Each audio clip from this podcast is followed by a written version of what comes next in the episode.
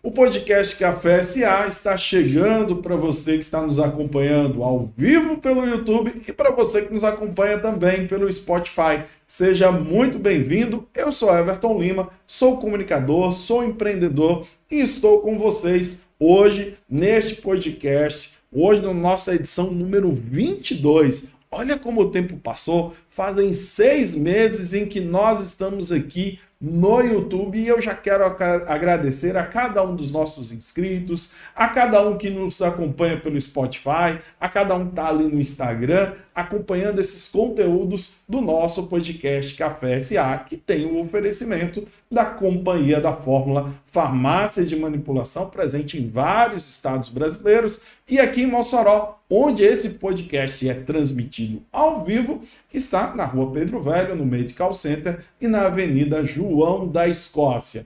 Nosso podcast de hoje tem a conversa com o especialista. Toda quarta-feira a gente conversa com um especialista sobre um tema específico e hoje nós vamos conversar sobre câncer de pulmão e doenças respiratórias. Na verdade, a gente vai conversar sobre isso e muito mais um pouco, porque essa é uma especialidade muito relevante dentro da medicina e também nós estamos com uma profissional de mão cheia. Eu tenho aqui o prazer de receber na mesa do podcast Café SA Júlia Freitas, bem-vinda. Obrigada, Everton, mais uma vez pelo convite. Vamos conversar, né? Vamos, vamos conversar sim. Júlia, só uma pergunta. Você concluiu sua formação onde? Eu sou formada por medicina pela UFRN, lá em Natal. Acabei em 2008. E aí fui fazer residência fora. Fiz cirurgia geral na Unesp, que é a Universidade Estadual de São Paulo, lá em Botucatu. E depois fiz cirurgia torácica na USP São Paulo, no HC, né?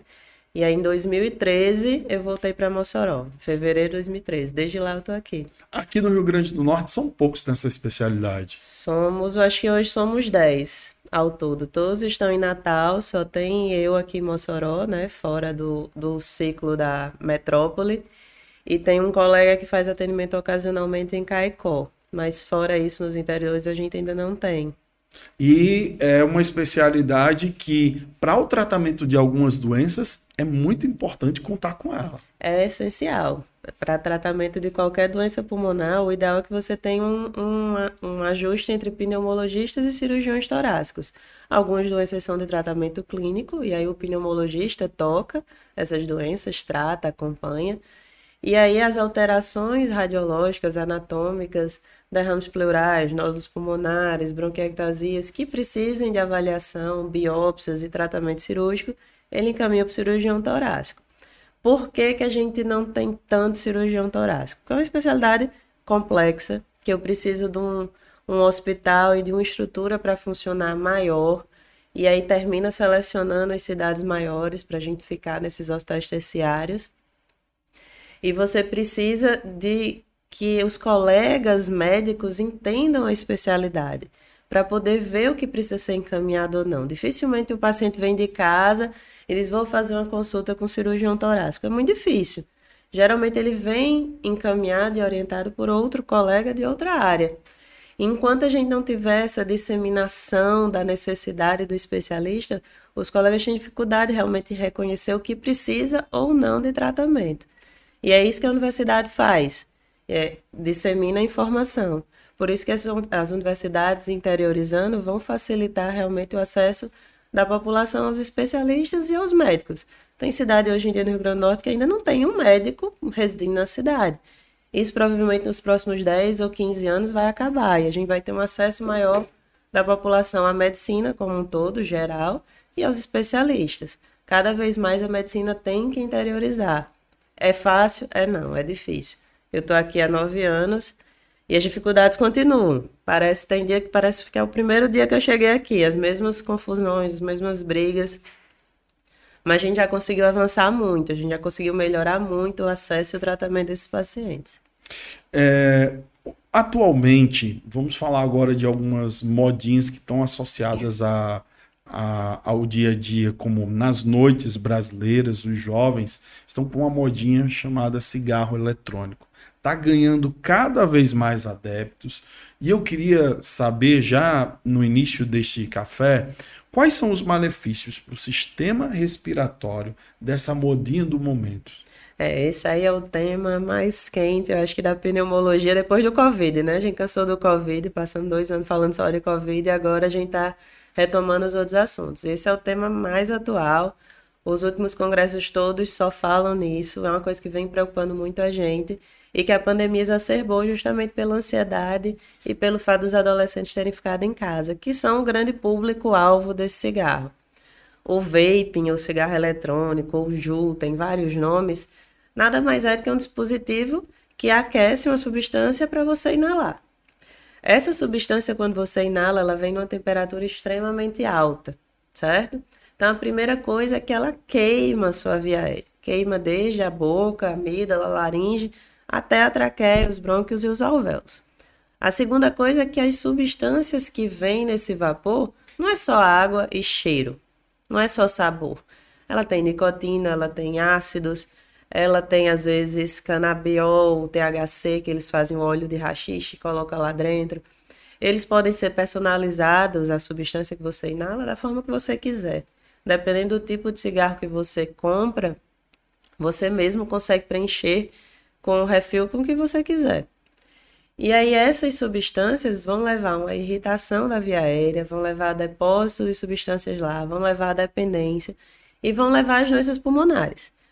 As maiores alterações que a gente vai vendo do ponto de vista pulmonar é o espessamento brônquico, o espessamento septal, formando como se fosse uma inflamação generalizada do pulmão que pode levar a pneumotórax, que pode levar a infecções de repetição, que pode levar ao câncer, que pode levar a uma dependência ou necessidade até de oxigênio terapia permanente. Porque no fim das contas, essa, esse espessamento vai causar uma fibrose pulmonar. O que foi destruído pelo cigarro não volta mais atrás. Então você vai ver meninos de 18, 20, 25 anos dependentes de oxigênio. É uma, uma é uma doença que vem muito rápido, porque quando você começa a usar esses cigarros eletrônicos, você começa a usar muito frequente.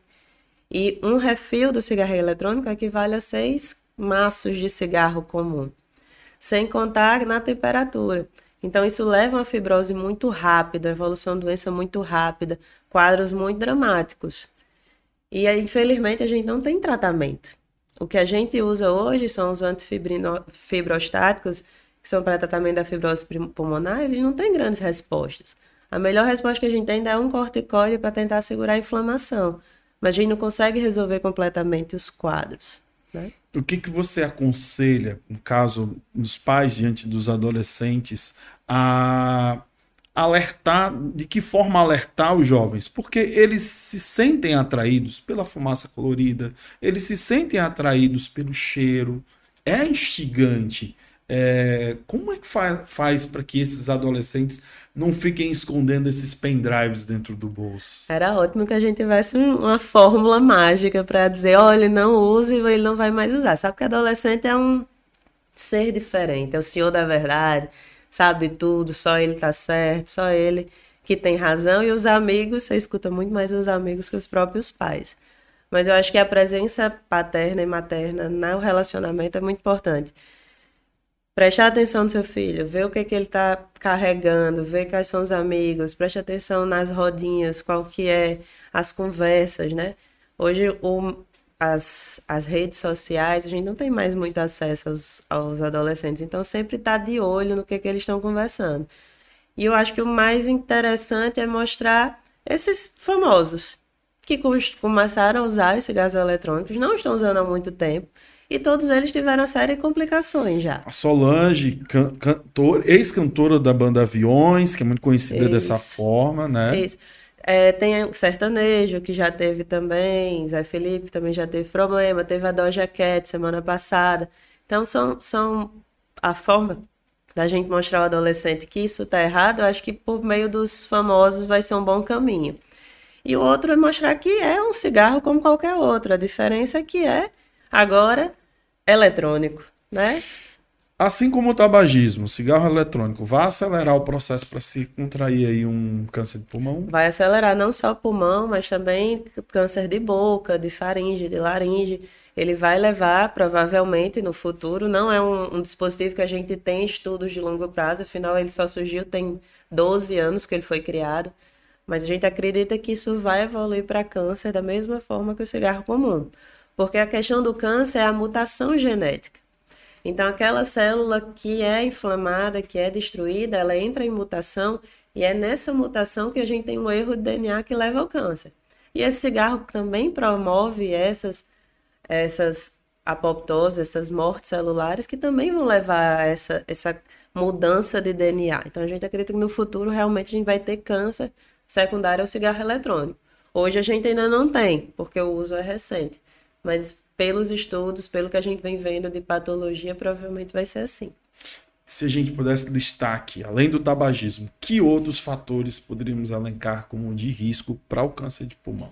Sem dúvida nenhuma, o principal é o tabagismo, né? 80% dos cânceres de pulmão estão relacionados ao cigarro. Fora isso, a gente tem um perfil genético, que é outro fator que a gente não consegue muito mudar, porque isso já vem na sua carga quando você é formado mas é algo que realmente predispõe ao câncer. Então, se você tem familiares de primeiro grau que tiveram câncer de pulmão, principalmente abaixo dos 60 anos, você tem uma grande chance de ter uma mutação genética familiar associada.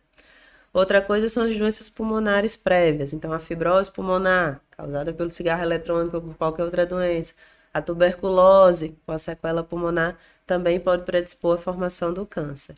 Como é que se realiza o rastreamento do câncer de pulmão para identificar que eu tenho câncer de pulmão? É, e a partir daí, como é que a gente descobre qual é o tratamento a seguir a partir desse rastreamento? Então vamos lá. Rastreamento de câncer de pulmão ainda é uma coisa complicada. Por quê? É um tumor extremamente silencioso, extremamente difícil de dar sintoma. Quando ele vai dar sintoma, ele já é um tumor muito avançado. A gente tem uma população brasileira com muita doença infecciosa prévia. Então, todo mundo teve um contato tuberculose, todo mundo teve uma pneumonia, todo mundo teve uma infecção pulmonar antiga, que leva a sequelas pulmonares que podem ser confundidas com câncer de pulmão. E nunca tinha existido nada para rastreio de câncer de pulmão. Como existe, por exemplo, a próstata. Você vai lá, faz um exame de sangue PSA, está alterado, pode ser um câncer de próstata. Você faz uma mamografia anual, está alterada, pode ser um câncer de mama. A gente ainda não tinha isso. De 2012 para cá, a gente vem usando a tomografia de tórax como rastreio, porque saíram estudos mostrando que você tem uma redução de mortalidade de 25%. Mas o SUS hoje em dia ainda não aceita a tomografia como rastreio. Para o SUS isso não existe, certo? Mas a gente vem usando a tomografia para rastreio, é o melhor exame, mas a gente tem um público-alvo. A gente não vai fazer tomografia em todo mundo. A gente vai fazer tomografia em pacientes que fumam há mais de 30 anos ou que pararam de fumar há menos de 15 anos.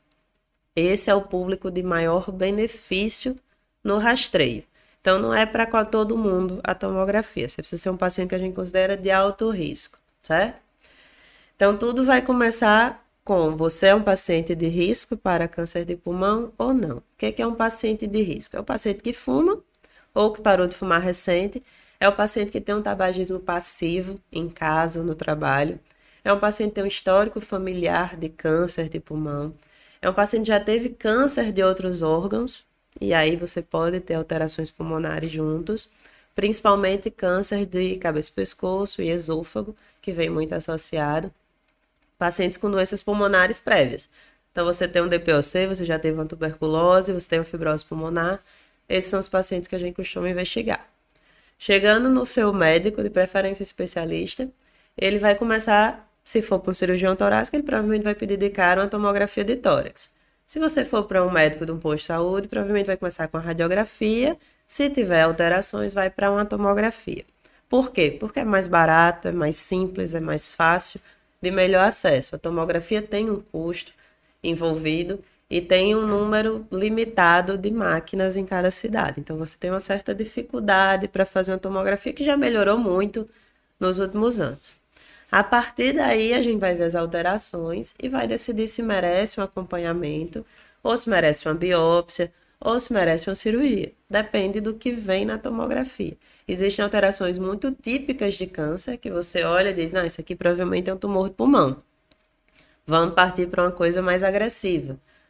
Não, isso aqui provavelmente não dá para a gente acompanhar. Mas isso quem define é o especialista. Por isso que a gente precisa espalhar os pneumologistas e cirurgiões torácicos pelo país. Porque, infelizmente, um cirurgião geral, um clínico geral, ele não tem esse olho do especialista para decidir se aquilo merece um acompanhamento ou se aquilo merece uma biópsia. A partir daí, decidiu fazer uma biópsia e a gente vai decidir a melhor forma de tratamento. Câncer de pulmão, infelizmente, é muito mal diagnosticado no começo. Então, a grande maioria dos pacientes que chegam no consultório são pacientes com tumores avançados. Quanto maior o estágio, quanto mais avançado, menor a taxa de cura, maior a mortalidade, menos opções de tratamento eu tenho para oferecer para aquele paciente. Se ele encontra um pequeno nódulo, foi diagnosticado um nódulo no pulmão, ele já pode ser ali um início para, vamos dizer, pode-se dizer precoce ali para começar a fazer esse tratamento? Todo câncer de pulmão começou como um nódulo. Certo. Ele começa como nódulo e a partir daquele nódulo ele vai crescendo e vira uma massa, que é o que a gente chama de tumor, vira uma massa e a partir daí ele pode espalhar. Então, o achado do nódulo pulmonar num paciente de alto risco implica em mandá-lo para o especialista para decidir a melhor conduta para ele. Todo nódulo em paciente que fuma é um câncer? Não. Às vezes é uma tuberculose, às vezes é uma sequela, às vezes é do próprio cigarro levando bronquiolite, formando esses micronódulos, mas precisa que o especialista veja. Não dá para deixar para lá o surgimento de um nódulo num paciente de alto risco. Entendeu? Dentro desse tratamento cirúrgico que pode ser abordado para o paciente, existe a possibilidade, tem que retirar parte do pulmão ou um dos pulmões? Como é que seria isso? A cirurgia ideal para o câncer é retirar uma parte do pulmão. O pulmão da gente do lado direito tem três partes, do lado esquerdo tem duas partes, que a gente chama lobos, certo? O câncer de pulmão, o ideal é que a gente faça uma lobectomia, que é o que? A retirada de uma parte do pulmão onde está essa lesão, junto com o esvaziamento das ínguas, que é onde esse câncer gosta de parar. Isso é o tratamento cirúrgico ideal. Mas existem outras formas. Às vezes a gente precisa tirar o pulmão todo, às vezes a gente pode tirar só uma parte do lobo. Então, dependendo do tamanho da doença, do tipo da doença, da positividade ou não desses linfonodos, do estado geral do paciente, é que a gente vai decidir o que é melhor. Existem, eu costumo dizer que existe o câncer e existe o paciente com câncer. Certo. Olhar uma imagem e dizer que é um câncer e indicar uma cirurgia é uma coisa. O paciente poder operar são outros 500. Por quê? São pacientes geralmente idosos com múltiplas comorbidades. Então eu não posso deixar esse paciente pior, com menos qualidade de vida por conta de uma cirurgia. Isso não é o melhor para ele. O melhor para ele é que ele tenha qualidade de vida e tempo de vida. Então a decisão do tratamento do paciente com câncer é uma decisão complexa que precisa realmente de uma equipe multidisciplinar, porque nem sempre a cirurgia é a melhor opção para aquele paciente. E às vezes isso é difícil de explicar para o paciente. Por exemplo, pacientes que chegam numa fase muito avançada de doença e que eles já têm um estado geral muito debilitado, são pacientes que já são acamados. Muitas vezes eu tento explicar que não adianta eu biopsiar, não adianta eu submetê-lo a um procedimento de risco se eu não posso tratá-lo. Se o tratamento vai fazer mais mal a ele do que bem.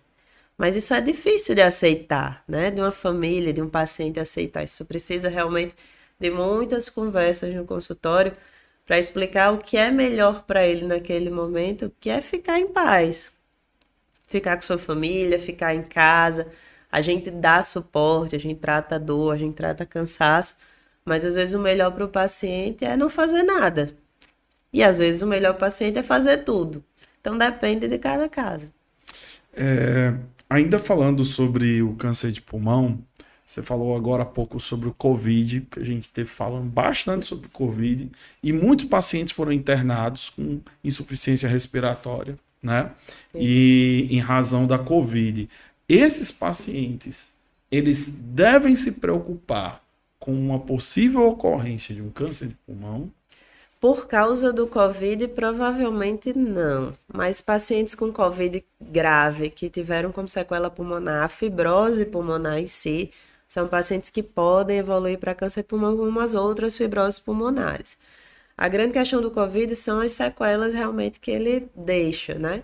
E a gente também não tem grandes tratamentos. A fibrose pulmonar, infelizmente, é uma doença que a gente não tem muito recurso para a resolução dela. E a fibrose do Covid vem junto das fibroses pulmonares agora, não só é, alterações pulmonares, mas cardiológicas e sistêmicas que o Covid deixa e que a gente ainda está meio perdido de como isso vai evoluir, o que a gente tem para fazer. O ideal é que se você realmente ficou com a fibrose pulmonar, você mantenha um acompanhamento com o pneumologista e se surgir alguma alteração que possa ser sugestiva de neoplasia, mandar para o cirurgião torácico para ele dar uma olhada. Vocês estão acompanhando o podcast Café SA ao vivo pelo YouTube. Você que chega agora, muito obrigado pela audiência. Você que está nos acompanhando pelo Spotify, curte esse vídeo, se inscreve no canal e fica aqui com a gente até o final dessa nossa conversa com o especialista de hoje. E, Júlia, uma coisa muito comum é que, como você falou, nós associamos o tabagismo ao câncer de pulmão. Essa é, é direto. Ninguém imagina em que eu não fumo e que eu possa desenvolver o câncer de pulmão. Não é verdade? É verdade. Isso aí é uma coisa, inclusive o consultório é uma coisa muito chocante. Às vezes, principalmente, a grande público alvo para câncer de pulmão não tabagista são mulheres jovens.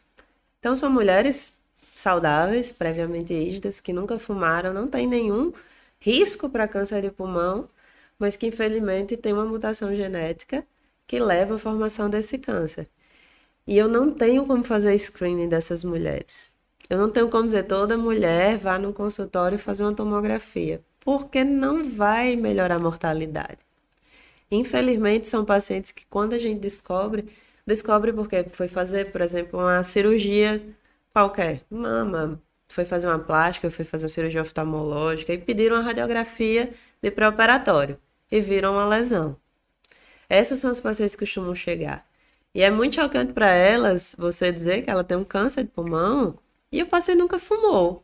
É difícil de aceitar, né? E isso aí é explicado justamente pela carga genética dela. São pacientes que a família toda merece um rastreio futuro, né? Eu sei que existe toda a dificuldade de se identificar cedo, precoce, o câncer de pulmão, mas se você pudesse listar para mim o que nós poderíamos fazer para prevenir? Quais seriam as medidas? Porque já que é tão difícil você identificar, já que ele é tão silencioso, rasteiro, né? Isso. Então, o que, que eu posso fazer para não chegar nesse caso? Tanto para câncer pulmão como para qualquer outro câncer. Vida saudável, né? Evitar industrializados, tentar comer alimentos mais saudáveis, praticar esporte físico, evitar se expor à fumaça, a cigarro, evitar o uso do vaping, de qualquer tipo de cigarro, qualquer tipo de cachimbo, até aqueles rapé que o pessoal costumava inalar. Evitar qualquer substância inalatória que possa levar a uma inflamação de via aérea. Uso de medicações, tentar compensar seu diabetes, compensar sua hipertensão, ver o seu histórico familiar, evitar contato com tuberculose, se você souber e puder, né? Porque no Brasil isso é complicado, mas você, se você souber que alguém está com tuberculose, evitar o contato, pelo menos nos primeiros 30 dias, que é a fase de maior transmissibilidade. É o que a gente faz para tudo, né? É uma vida saudável, o máximo que você puder, o melhor que você puder, com qualidade de vida, né? E fora isso, se você tiver alto risco, procurar fazer um rastreio precoce, né? Procurar fazer pelo menos com radiografia um acompanhamento precoce para ver se tem alguma alteração pulmonar.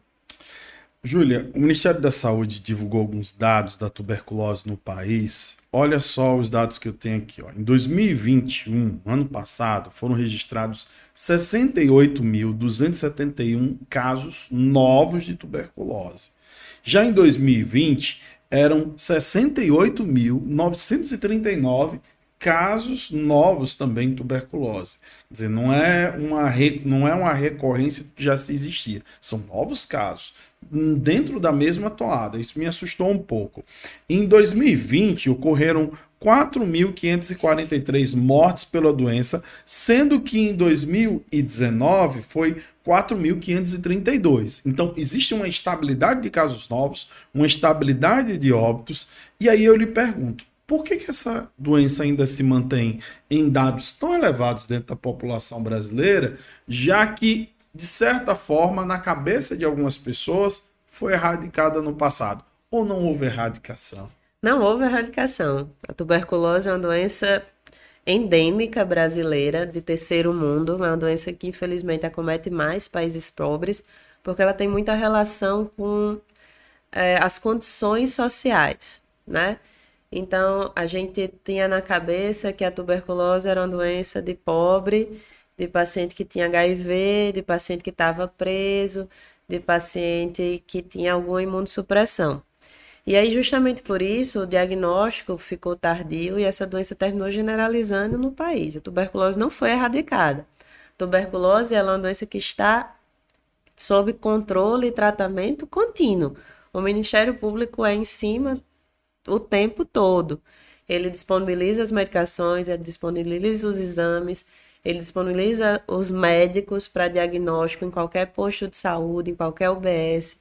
Qualquer médico pode tratar para tentar ver se controla a doença. Mas é uma doença de difícil controle. Por quê? Porque as pessoas não entendem que tuberculose está em todo lugar. Não é só nesse público que a gente costumava ver. Tuberculose está na sua casa, no seu vizinho, no paciente que malha, no paciente que não tem nada, no paciente jovem, no paciente velho, no paciente rico, no pobre, no que fuma, no que não fuma, no que tem HIV, no que não tem. A, paciente, a tuberculose está no nosso meio. É difícil você não ter tido contato tuberculose. É difícil você não ter um granuloma sequelar tuberculose. É impossível praticamente no Brasil. Então, por mais que o Ministério esteja em cima direto, devido a um preconceito, você está tossindo há 30, 60 dias e você acha que a tosse é de qualquer coisa, menos uma tuberculose. As campanhas vêm para tentar alertar, mas você nunca acha que você tem tuberculose. Até que alguém dá um estalo um dia e você resolve fazer um exame para descobrir se está com tuberculose ou não e se surpreende muitas vezes com resultado positivo. E aí vem o próximo passo, o tratamento. Como não é um tratamento de 15 dias, são seis meses pelo menos de tratamento, e o paciente ali com 15, 20 dias começa a ficar muito bem, obrigado, sem sentir mais nada, ele acha que pode abandonar o tratamento. E é esse abandono de tratamento que faz a tuberculose se tornar multiresistente e dificultar ainda mais o controle de cura desses pacientes e espalhar ainda mais o bacilo, porque você termina espalhando uma tuberculose multi-R, né, multiresistente, que vai ter mais dificuldade ainda de tratar. Lá na frente, quando seu sintoma volta, você quer voltar a tomar o tratamento, mas não necessariamente vai ser o mesmo tratamento. Você vai ter que começar tudo do zero de novo. E aí, se você abandona de novo, isso vira um ciclo eterno de manutenção de uma tuberculose num paciente bacilífero que está transmitindo meses e meses isso por aí. Então, por isso que a tuberculose é tão difícil. Porque a tuberculose precisa de educação. A tuberculose precisa que a pessoa entenda que ela está em qualquer lugar. Precisa que você entenda que se você está tossindo há mais de 15 dias, se você tem catarro, se você tossiu sangue, se você está perdendo peso, se você tem um derrame pleural de causa indeterminada, se você tem gânglios, a tuberculose parece do fio do cabelo ou do pé. Tem tuberculose em todos os órgãos, não é só no pulmão. Então, precisa que o paciente procure atendimento e precisa que o médico que esteja atendendo se toque que pode ser uma tuberculose.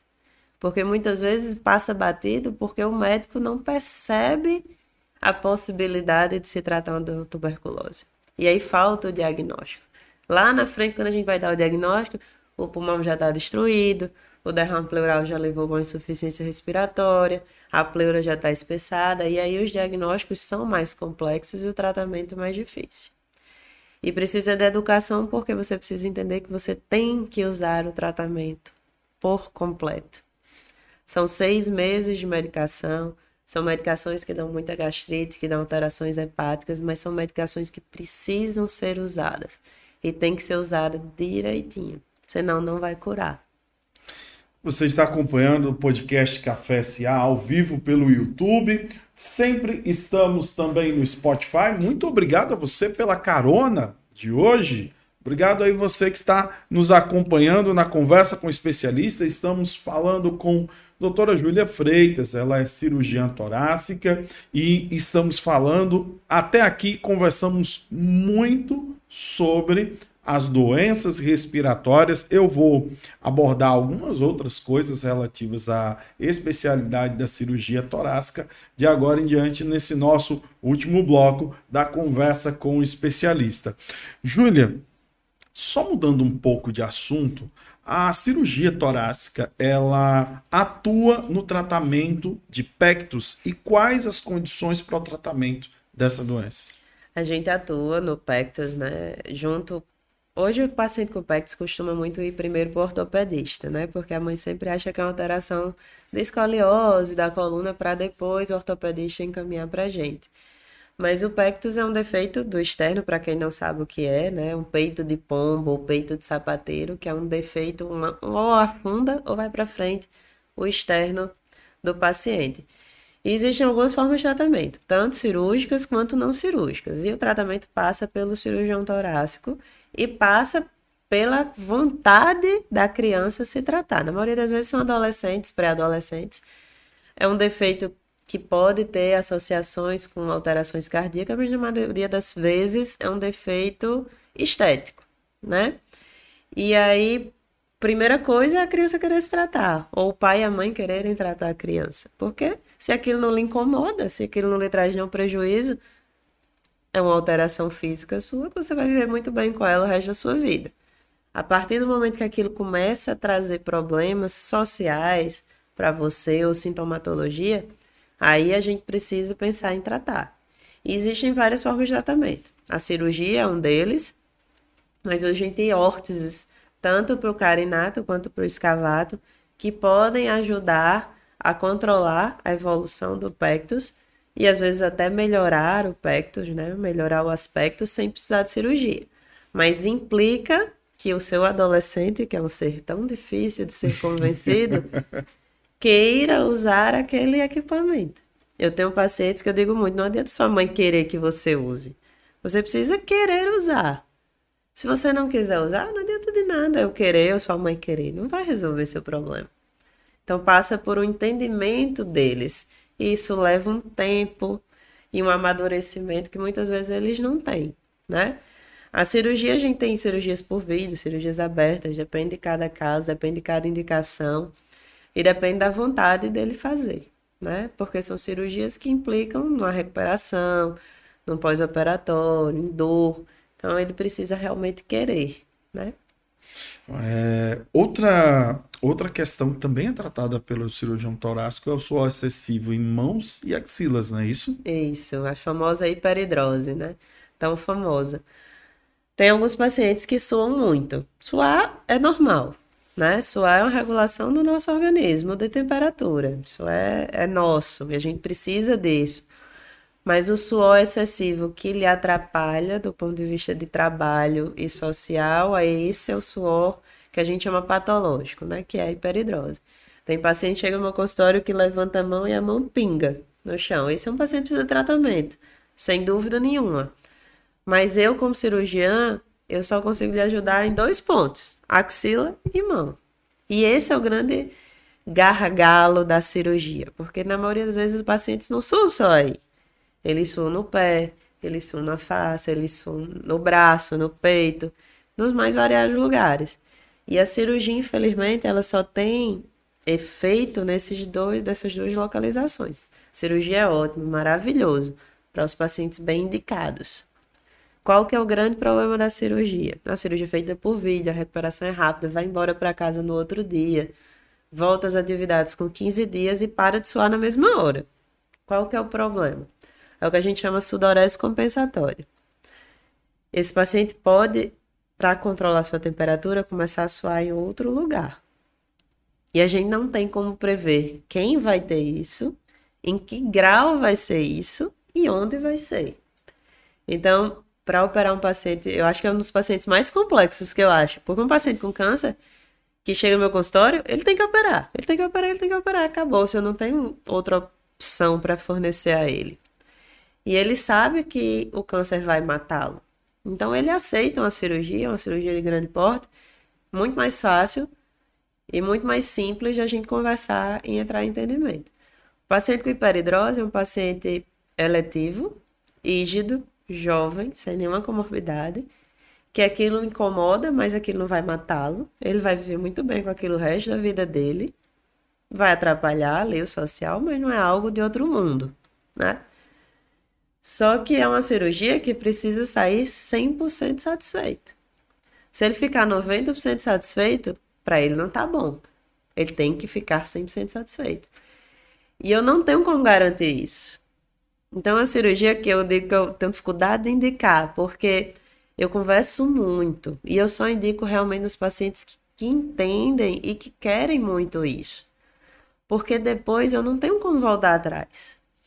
Não tem como você chegar para mim daqui a seis meses e dizer, ah, eu não estou satisfeita com a cirurgia porque eu comecei a suar na minha barriga, eu não quero mais suar na minha barriga.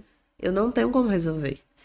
Ah, meu pé começou a suar mais, antes suava menos. Eu não tenho como lhe ajudar. E você vai ficar com raiva de mim o resto da vida, porque você vai achar que eu lhe atrapalhei e que eu lhe prejudiquei. E não é, isso é o seu problema de regulação de temperatura. Infelizmente, a gente ainda não tem nada que eu diga, ah, esse aqui é o remédio milagroso, você vai usar e você vai ficar bom pro resto da sua vida, você vai parar de suar, sua vida vai ficar maravilhosa. É só tomar essa pílula mágica. Eu não tenho. E a cirurgia não é a solução para todos os casos. Então, o paciente, que eu digo que é o paciente igual ao paciente de cirurgia plástica. Ele precisa ficar satisfeito, ele precisa entender muito bem o que eu posso oferecer a ele. Sem grandes expectativas de outro mundo, que eu vou secar o suor dele que nunca mais vai voltar. Não é bem assim. Entendeu? É uma condição realmente muito complicada. Muito complicada. E mesmo. atrapalha muito a vida. Eu entendo, chega lá no consultório, eu entendo que atrapalha a sua vida. Eu entendo, eu concordo. Mas você precisa saber se é aquilo mesmo que você quer. Se você entender tudo que vem associado à cirurgia, todos os problemas futuros podem acontecer de sudorese compensatória e o fato de eu não ter um tratamento adequado ainda para isso. E mesmo assim você topar operar, a gente lhe opera sem problema nenhum. Mas você precisa estar ciente disso. Que eu acho que às vezes é a maior dificuldade. Quando você quer muito uma coisa, você esquece os problemas que vêm associados. É igual a cirurgia plástica.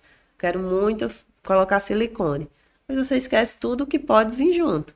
Todos os problemas de cicatriz, as rejeições, a ásia, as complicações que podem vir da cirurgia que fazem parte da cirurgia. Mas quando você quer muito uma coisa, parece que você desliga a chavinha de escutar os problemas. E é por isso que eu fico, fico, fico no consultório batendo, batendo, batendo, até eu ver que o paciente realmente entendeu isso. Eu sou bem chata para hiperidrose. Os colegas até riem. Você não gosta de operar hiperidrose? Eu disse, não, não é que eu não gosto de operar, mas eu acho que o paciente tem que ter muita certeza do que quer. Porque Muito eu não importante. quero que depois ele volte reclamando de mim. Com certeza, Júlia. Júlia tem uma, uma doença que é muito conhecida popularmente, que é água no pulmão. Muita é. gente fala sobre isso.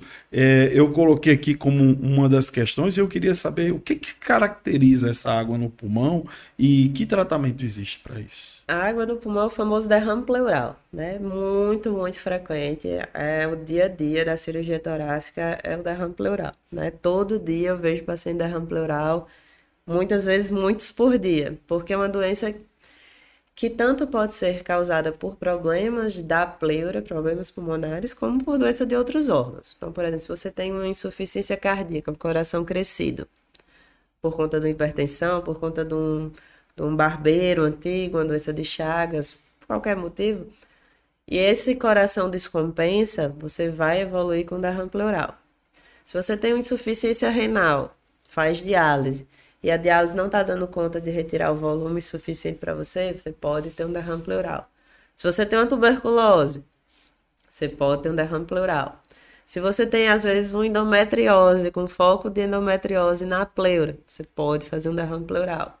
Se você tem uma pneumonia, que não foi tratado adequadamente no tempo certo, você pode evoluir com derrame pleural. Então, derrame pleural é um sinal, um sintoma e um achado que está relacionado a muitas doenças, as mais variadas possíveis. Por isso que é o dia a dia do cirurgião torácico, porque é extremamente comum. E passa por uma avaliação desse derrame. Então, quando um paciente chega para mim com derrame pleural, a gente tem que tentar descobrir a causa do derrame, porque o derrame não é a doença. A doença causou o derrame, mas a doença não é o derrame. Então, a investigação do derrame pleural é para tentar determinar a causa do derrame. Se eu não tratar a causa certa, esse derrame vai voltar, porque a doença não está tratada. Então, a gente costuma começar com uma coisa chamada punção pleural, toracocentese, que os pacientes morrem de medo de fazer, que é a retirada da água do pulmão. É um procedimento simples, tranquilo, que a gente faz com anestesia local. Tanto pode ser feito no consultório como no hospital. É um, um procedimento que o paciente fica acordado o tempo todo, conversando o tempo todo. E com a retirada dessa água, a gente manda analisar e a partir daí a gente tenta fechar um diagnóstico, né? Pode precisar de outras intervenções no futuro ou não. Se eu faço uma punção pleural e descubro que isso aí veio do coração, a gente vai tentar otimizar as medicações do coração para que esse derrame não volte. Ah, vem do rim, vamos tentar otimizar o rim. Ah, é uma pneumonia, vamos mudar o antibiótico. Ah, é uma tuberculose, vamos tratar a tuberculose. Então, é, o derrame pleural é um mundo. Dá para ficar falando aqui uns 50 dias sobre ele. O que interessa? Fechar diagnóstico. Que, como é que a gente sabe que está com derrame pleural? Tô com dor para respirar, tô cansado, tô tossindo muito, tosse seca, tô tendo febre, procura um médico, faz uma radiografia de tórax, a gente já consegue avaliar muita coisa com a radiografia. O derrame pleural é visto na radiografia e a partir daí vai para o especialista para a gente tentar fechar um diagnóstico. Júlia, é, cirurgiã torácica, esteve aqui junto conosco no nosso podcast Café SA, na conversa com o especialista Júlia é, tem família aqui em Mossoró, é casada, dois filhos, né? É, hoje é a família aqui em Mossoró, né?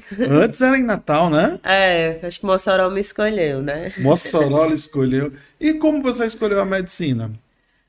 Boa pergunta. É, eu sou a primeira de uma nova geração lá de casa de médicos. Hoje somos nove médicos na minha geração, nove netos médicos. Eu tinha um tio médico, mas não tinha muito contato com ele. Mas foi uma coisa que eu sempre quis. Eu via ali, meu tio atendia, ocasionalmente eu via, mas não tinha muita proximidade.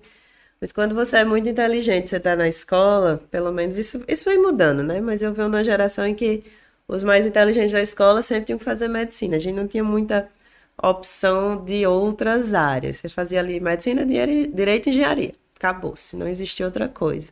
Então sempre vinha o pessoal vai fazer medicina, fazer medicina, fazer medicina. A gente escolhe uma profissão aos 18 anos. Você não sabe o que é aquilo, você não tem noção nenhuma do que é medicina, você tem noção nenhuma do que você quer. Eu digo que eu dei muita sorte, porque realmente eu não me enxergo fazendo outra coisa. Às vezes eu paro para pensar e meu Deus, se eu quisesse deixar medicina, eu teria feito o quê? E eu não consigo enxergar outra coisa para fazer. Então acho que deu certo. Muitas vezes não dá. Muita gente fez medicina por fazer e você tem direito de trocar no meio do caminho. Quando eu entrei na faculdade, que comecei realmente a entender o que era medicina, lá para o terceiro ano, porque também nos primeiros anos você não sabe o que é medicina. Você só estuda, estuda, estuda, como você fazia, né, no, no cursinho.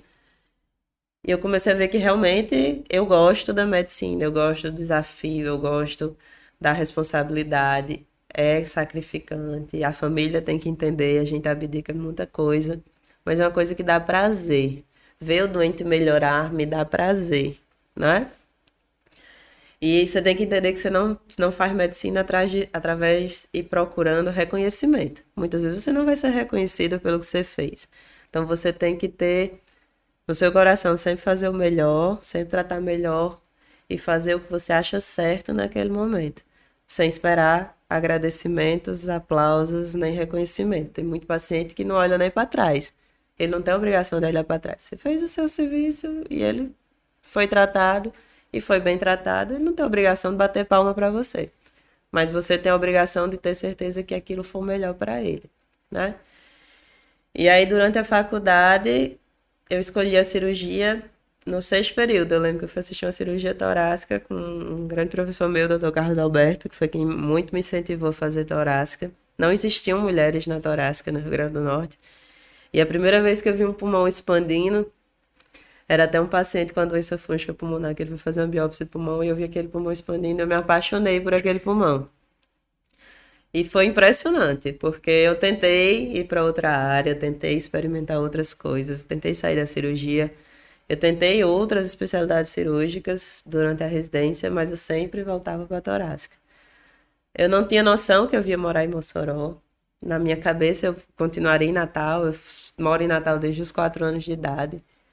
Então nunca teve na minha cabeça voltar para o interior. Talvez se eu enxergasse que eu ia voltar para o interior, tivesse feito uma especialidade mais simples. E aí quando eu terminei a faculdade, meu marido morava aqui, era meu namorado na época, e ele não queria ir embora. Então a gente tinha duas opções: ou casava e vinha morar em Mossoró, ou acabava o namoro e ficava em São Paulo. Então eram duas opções para escolher. E aí Dr. Cury, na Liga, me ofereceu uma oportunidade de vir montar um serviço e tentar montar uma estrutura. Já tinham passado outros cirurgiões torácicos para Mossoró, ninguém tinha ficado, porque realmente é uma especialidade complexa, que precisa de uma estrutura muito grande e que se o hospital não entender que você precisa montar uma estrutura, aquilo não vai para frente, né? E aí eu vim com esse desafio de tentar ficar. E aí devagarzinho, trabalhando de formiguinha, com muito esforço pessoal, financeiro e muita ajuda dos hospitais, a gente conseguiu começar a mostrar a necessidade da especialidade, o papel da especialidade e a importância disso para uma melhor evolução dos pacientes. Qualquer cirurgião pode fazer o que o cirurgião torácico faz. Na teoria, está todo mundo habilitado a fazer qualquer cirurgia. Mas os resultados alcançados pelo especialista serão sempre melhores que os resultados alcançados por um cirurgião geral. Eu opero abdômen? Opero. Faço ponto Tarcísio Maia, opero trauma, opero abdômen. Mas dizer que eu tenho a mesma expertise de uma pessoa que só faz isso, não é a mesma coisa, né? Que eu tenho o mesmo olhar clínico, não, não é a mesma coisa. Então é para isso que serve o especialista. E eu tenho muito receio das faculdades que falam que a gente não precisa mais de especialista no mundo. A gente precisa. Ninguém sabe tudo na medicina, é impossível. Durante a faculdade, você recebe um volume de informações generalizadas e superficiais, de tudo. A residência e a especialização vem justamente para funilar e aprofundar seu conhecimento. Então, eu não consigo entender uma faculdade que diz que não precisa de especialista. Por quê? Como é que eu, cirurgiã torácica, vou dar uma opinião sobre a doença nefrológica. Eu não tenho essa capacidade. Porque eu afunilei meu conhecimento para isso e aprofundei. Então a gente precisa sim de especialistas. Eu acho que o papel, o futuro da medicina não é o generalista. Eu acho que o futuro da medicina é o especialista no interior. Eu acho que tem papel para generalista, entendo o papel de generalista, acho que o, o tratamento o acompanhamento do paciente começa realmente no posto de saúde. Eu acho que a hierarquização realmente salutar e precisa acontecer, em que o paciente tem uma porta aberta, mais simples e que isso vá aumentando em complexidade e que a gente possa fornecer o tratamento adequado com a complexidade adequada para o paciente que precisa disso. Mas a gente precisa entender que só o médico no posto de saúde, sem nenhum diagnóstico, não adianta. Só um médico, um médico no posto de saúde, sem ter para onde encaminhar e sem ter como resolver, não adianta. E para ele fazer isso, ele precisa do especialista. O que as pessoas têm que entender, o serviço público tem que entender e os gestores é que você precisa dar condições ao especialista. Não adianta você querer botar um especialista no interior para ele olhar um exame e dizer, é, tem que operar, sem dar a estrutura para operar. E é isso que o Ceará vem fazendo, que eu acho que a gente devia copiar, que é montar a estrutura no interior para que o paciente do interior fique em casa e que tenha acesso ao melhor tratamento de alta complexidade e a tudo que ele precisa em casa. É isso que a gente tem que fazer. Então, o futuro não é o generalista em qualquer lugar. É o especialista em qualquer lugar, nem que seja em centros de referências menores, né? Perfeito, Julia. Adorei a sua frase no final e também a, a sua percepção mostra muito de quem é a doutora Júlia Freitas, que não é só a especialista cirurgiã torácica, ela está conectada com o que está acontecendo em volta, é uma cidadã do mundo, é uma médica consciente é, e que, acima de tudo, tem um posicionamento diante de tudo que a gente está vivendo. Eu ia até fazer a pergunta: o que você esperava de, de, nesse futuro da medicina para o Brasil? E eu achei interessante que você já eu, eu, nem precisei fazer a pergunta, você já foi em cima da interiorização, é. da questão de, de mais acesso. É, eu acho que, acho que, na verdade, o que a gente precisa é discutir as coisas, sabe? A população precisa de um acesso mais adequado, mas o que falta muito aqui no Rio Grande do Norte é estrutura. Enquanto o gestor não conseguir dar estrutura, infelizmente a interiorização não vai ser uma realidade. E o SUS tem muitas vantagens, o SUS precisa existir, sem o SUS a gente realmente é, não conseguiria ajudar as pessoas. Imagine que todo mundo tivesse que pagar um plano de saúde, né? Assistência complementar nesse Covid aí, imagine os custos associados. Mas o SUS é um, um buraco sem fundo, porque saúde precisa de recurso. E os recursos são finitos. Então a gente tem que selecionar o que a gente vai fazer. Eu concordo com as, as campanhas generalistas do Ministério. Eu acho que quanto mais pacientes puderem ser tratados, ótimo. Mas me dói muito ver um paciente com, por exemplo, uma doença benigna torácica hoje em Mossoró e eu não tenho onde operar, porque não existe nenhuma pactuação para operar cirurgia torácica de alta complexidade benigna em Mossoró. Eu opero câncer, mas um paciente não tem câncer, eu não tenho um tratamento para oferecê-lo. E ele vai pegar uma fila no Onofre Lopes de dois anos para ser operado. E isso é muito injusto com esse paciente. Eu entendo que ah, é caro, são poucos pacientes, são, mas são pacientes. Para ele, aquilo é a vida dele, né? E você está impedindo ele de ter acesso a uma coisa extremamente cara. Um tratamento para hipertensão, um remédio de hipertensão que o posto de saúde dá, o paciente pode comprar, mas uma cirurgia torácica o paciente não pode pagar. O futuro da medicina, eu digo muito que é negro, né? Quem entra na medicina hoje tem que entender que a medicina que a gente vai viver daqui a 10 anos vai ser muito difícil. Cada vez os preços baixam mais, cada vez é, as especializações e não residências são mais frequentes, os pseudo-especialistas tomam o mercado. Tem um paciente que eu atendi semana passada que chegou para mim que foi num, num, num, colega que se diz especialista. E ele voltou para mim, eu disse, ó, aí fui entrar na página do CRM para mostrar como era que pesquisava. A população precisa entender que faz diferença. Uma especialização é diferente de uma residência. Um registro de especialidade no CRM implica que aquele médico tem uma formação adequada para lhe tratar. Então as pessoas precisam entender que tem que ser pesquisado isso. Não é para aceitar todo e qualquer propaganda dizendo que você é especialista. Você tem que realmente ter consciência e educação para perceber essas coisas, né? E os meninos que estão se formando hoje, eles têm que fazer especialização. Não dá para ficar na, na generalidade. Porque daqui a 5 ou 10 anos, o preço do plantão desse médico vai ser muito baixo. Muito baixo. E aí a vida que eles vão precisar ter para conseguir sustentar vai ser muito difícil. Infelizmente. Então eu digo muito que a residência hoje é obrigatória.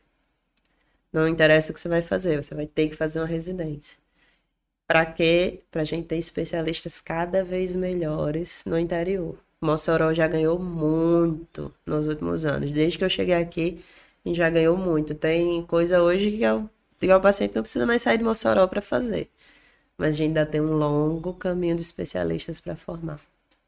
Esse foi o nosso podcast Café SA de hoje. Conversamos com a doutora Júlia Freitas, que é cirurgiã torácica. Vocês puderam conhecer muito sobre as doenças respiratórias, o câncer de pulmão, mas também o que trata a cirurgia torácica e também um pouco da opinião, do pensamento de Júlia Freitas. Muito obrigado, Júlia. Obrigada a você, Everton, pelo convite. É muito bom estarmos aqui juntos mais uma vez e eu renovo o convite de vocês para sexta-feira, meu povo. Pois é, semana nós vamos ter roda de conversa às 11 horas da manhã. Quero contar com a sua audiência aqui no nosso canal do YouTube. Até lá!